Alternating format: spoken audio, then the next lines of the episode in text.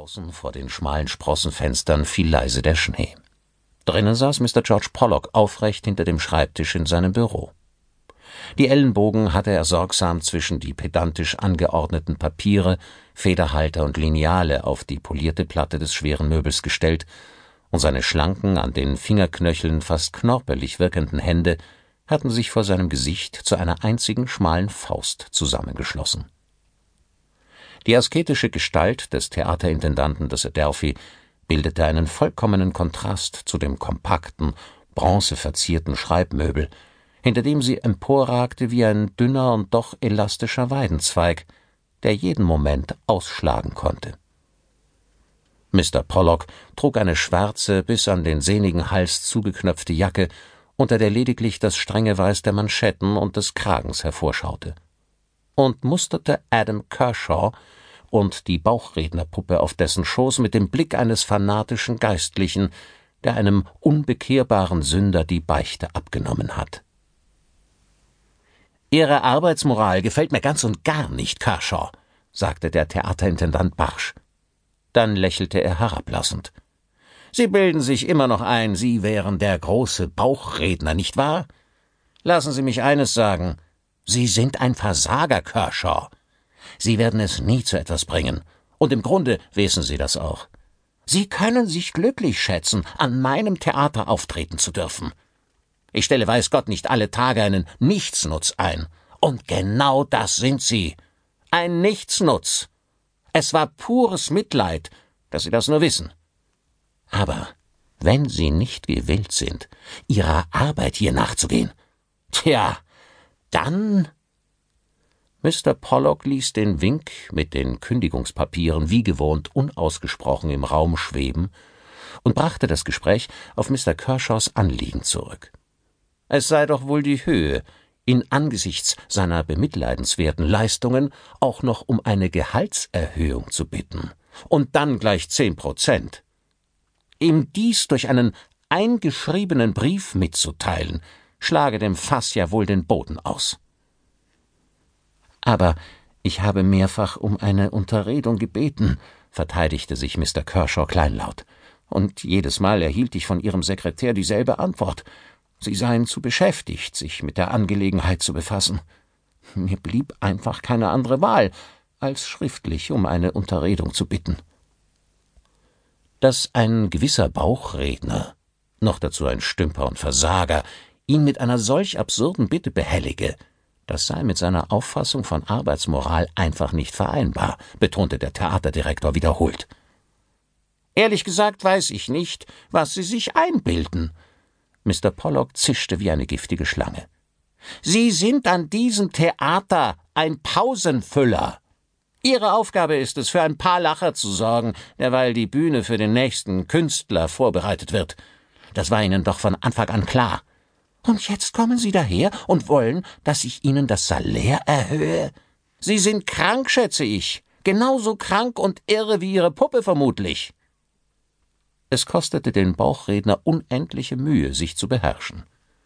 Hätte er seinem ersten Impuls nachgegeben, so wäre er sicherlich aufgesprungen und hätte George Pollock die Faust ins Gesicht geschlagen. Doch Adam Kershaw schloss die Augen und zwang sich zur Ruhe. Mr. Pollock. Sir, sagte er nach einer Weile. Ich weiß nicht, was meine Puppe damit zu tun hat. Seine Stimme hatte einen bebenden Klang, aber der Grund dafür war nicht die Angst vor einer bevorstehenden Entlassung, sondern unterdrückte Wut. Ich habe Ihnen meine Situation so gut es geht geschildert und Sie deshalb um ein wenig mehr Geld und einen freien Tag in der Woche gebeten. Weiter nichts. Wenn Sie mir den Grund dafür nicht sagen wollen, dann sieht es schlecht aus, Kershaw, sagte Mr. Pollock mit einem boshaften Grinsen. Wofür brauchen Sie das Geld denn? Wollen Sie einen Hausstand gründen oder was? Ich kann mir nicht vorstellen, welches Frauenzimmer mit Ihnen und Ihrer vermaledeiten Puppe in den Ehestand treten würde. Er kicherte. Oder haben Sie vor, die Frau Mama in Pflege zu nehmen und schämen sich deshalb? Ah, jetzt habe ich Sie, richtig? Ich erklärte Ihnen schon einmal, hob Kershaw an, wurde aber sogleich von Pollock unterbrochen. Hören Sie, sagte der in gespielter Milde. Ich bin nicht das Orakel von Delphi, und mir ist es leider nicht gegeben, aus Ihrem unzusammenhängenden Gefasel auch nur die Essenz einer Deutung herauszuziehen.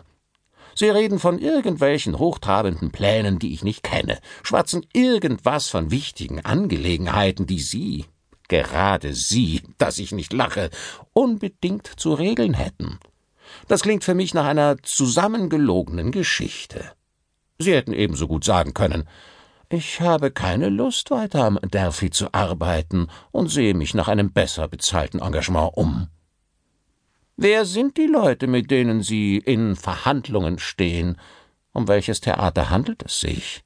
Das ist es, was ich hören will, Kershaw.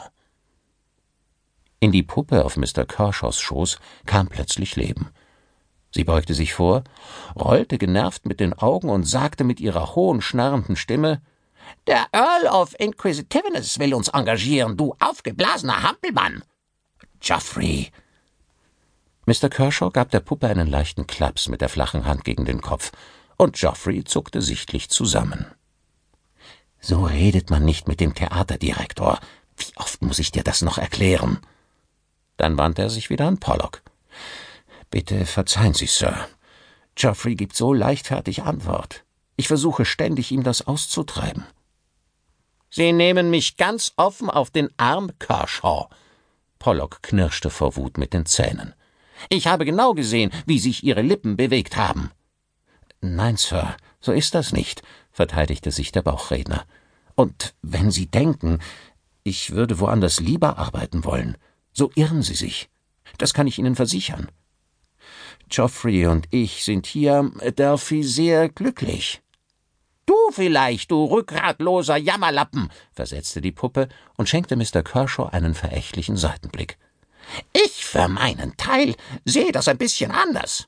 Pollock ist ein Halsabschneider, nur auf seinen eigenen Vorteil bedacht. Lieber früher als später würde ich ihm in seinen arroganten Sklaventreiberarsch treten. Mach du, was du willst, Adam. Spiel den kleinen Kriecher von mir aus. Geoffreys Tiraden verstummten abrupt, als Mr. Kershaw ihm die Hand vor den Mund hielt. Das reicht, Geoffrey, sagte er barsch. Du redest uns noch um Kopf und Kragen, fügte er dann etwas leiser hinzu. Pollock saß mit offenem Mund und entsetztem Blick hinter seinem Schreibtisch und sah dabei zu, wie die Puppe unter Kershaws Griff hin und her ruckte, fast so, als wolle sie sich aus der Umklammerung des Bauchredners befreien, um noch mehr Boshaftigkeiten von sich zu geben. Ich bitte Sie abermals um Verzeihung, Sir, sagte Mr. Kershaw in unterwürfigem Ton. Er ist schon sehr lange unzufrieden, aber das liegt gewiss nicht an Ihnen. Geoffrey bildet sich sogar ein, er wäre ohne mich weit besser dran. Er schlägt mir dieselben Bösartigkeiten um die Ohren.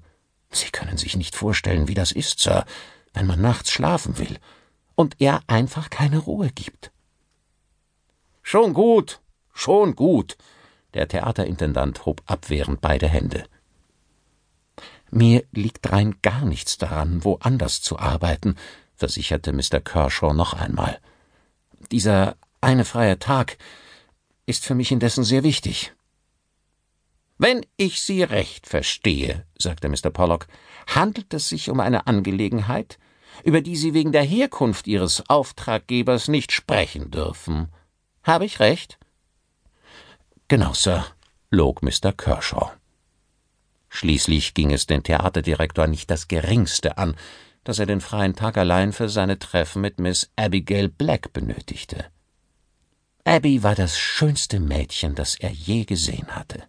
Feuerrotes, lockiges Haar, das sie während der Arbeitsstunden jedoch züchtig hochgesteckt trug und unter einem weißen Häubchen versteckte. Und makellose, von lustigen Sommersprossen gesprenkelte Haut.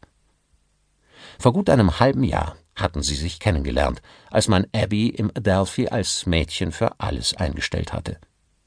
Da Mr. Pollocks Geschäftskodex Liebschaften unter den Angestellten jedoch strengstens untersagte, waren sie gezwungen, sich heimlich zu treffen und ihre Beziehung vor den anderen geheim zu halten. Und was das zusätzliche Geld betraf, so brauchte er es ebenso dringend. wollte er sich endlich seine eigene kleine Zweiz